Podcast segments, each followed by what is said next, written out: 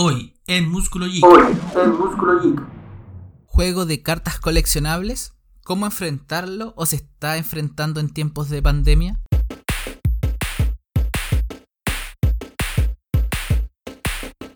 Boomers, Millennials, Nerds y Geeks. Todos respiramos tecnología. Bienvenidos a hablar de ella y a ejercitar nuestros conocimientos. Bienvenidos a un nuevo capítulo de Músculo Geek, tu podcast semanal de tecnología.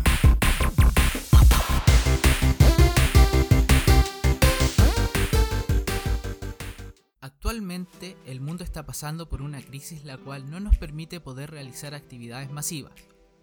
Pero ¿cómo se está enfrentando cuando hablamos de un juego que requiere de dos personas en forma presencial para poder jugar? Pues como toda actividad que se ha visto afectada, esto ha repercutido en los TCG provocando la cancelación de los campeonatos mundiales. Pero Cardfight Vanguard en abril del 2020 ha intentado juntar a la comunidad a través de internet para realizar duelos mediante Discord. Pero ¿qué proponen? Su iniciativa consiste en crear un campo de batalla y apuntar con tu cámara web para que tu contrincante pueda ver tu tablero de juego. Si quieren ver más información, los invito a visitar el canal de YouTube de Cardfight Vanguard, en donde han publicado un video mostrando la iniciativa. ¿Funciona esta forma de juego? Pues por lo menos a Vanguard le ha estado yendo bastante bien con esta mecánica de juego. Y a raíz de esto, Konami ha salido con Yu-Gi-Oh! a proponer el mismo modo de juego, el cual denominaron duelo remoto. Si quieren más información, pueden visitar el sitio web de Yu-Gi-Oh! Card. Pero ¿es esto un acierto o un error?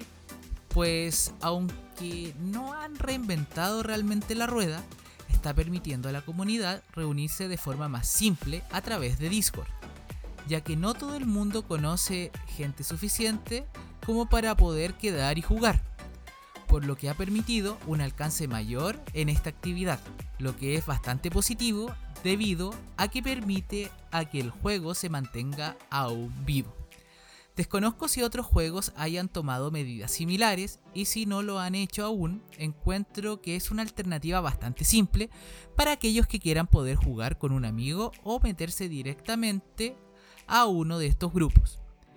Pero ¿todo este problema causará la muerte de los TCG? La verdad, yo pienso que no, sino que más bien será la oportunidad de reinventar el modelo de negocio que actualmente están llevando estas compañías llevando sus juegos al siguiente nivel y presentándonos una versión online, siendo esto una alternativa bastante útil, aunque no entre en el marco competitivo general de la línea física.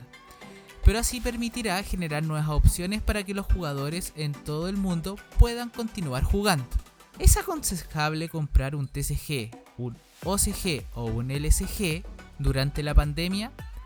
La verdad es que eso depende de cada cual debido a que existen muchas empresas de distribución como de venta de este tipo de juegos que están tomando las medidas sanitarias correspondientes, lo cual permitirá hacer llegar un producto libre de contaminación.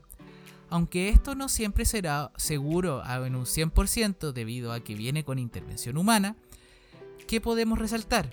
Pues que los precios están bastante llamativos debido a la necesidad del mercado, esto ha ocasionado que los precios bajen bastante y sea mucho más fácil encontrar ofertas muy suculentas.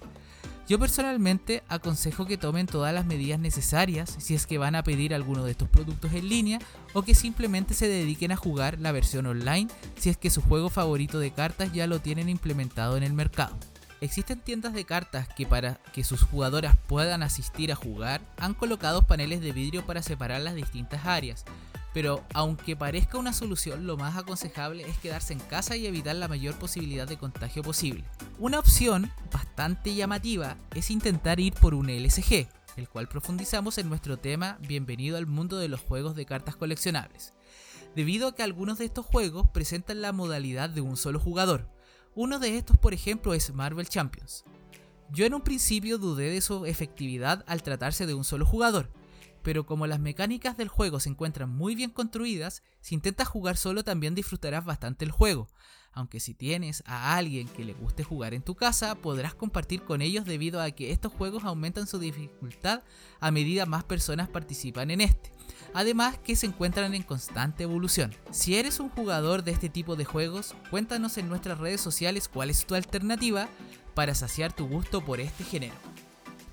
Bueno mis hermosos oyentes, espero que hayan disfrutado el tema del día de hoy. Los invito a seguirnos en nuestras redes sociales como Músculo Geek en Facebook y Twitter, como Músculo Geek-cl en Instagram. Recuerden que también pueden visitar nuestro sitio web musculogeek.pro, que está muy pro. También recuerden que tenemos nuestro canal de YouTube, también nos pueden encontrar como Músculo Geek, así que los invitamos a escucharnos por esa plataforma también. Les recuerdo que nuestro podcast se encuentra disponible en Spotify, Evox, Anchor, Google Podcast, iTunes y también lo pueden escuchar por nuestro sitio web. Así que les recuerdo que soy Sebastián y este fue Músculo Geek. ¡Nos vemos!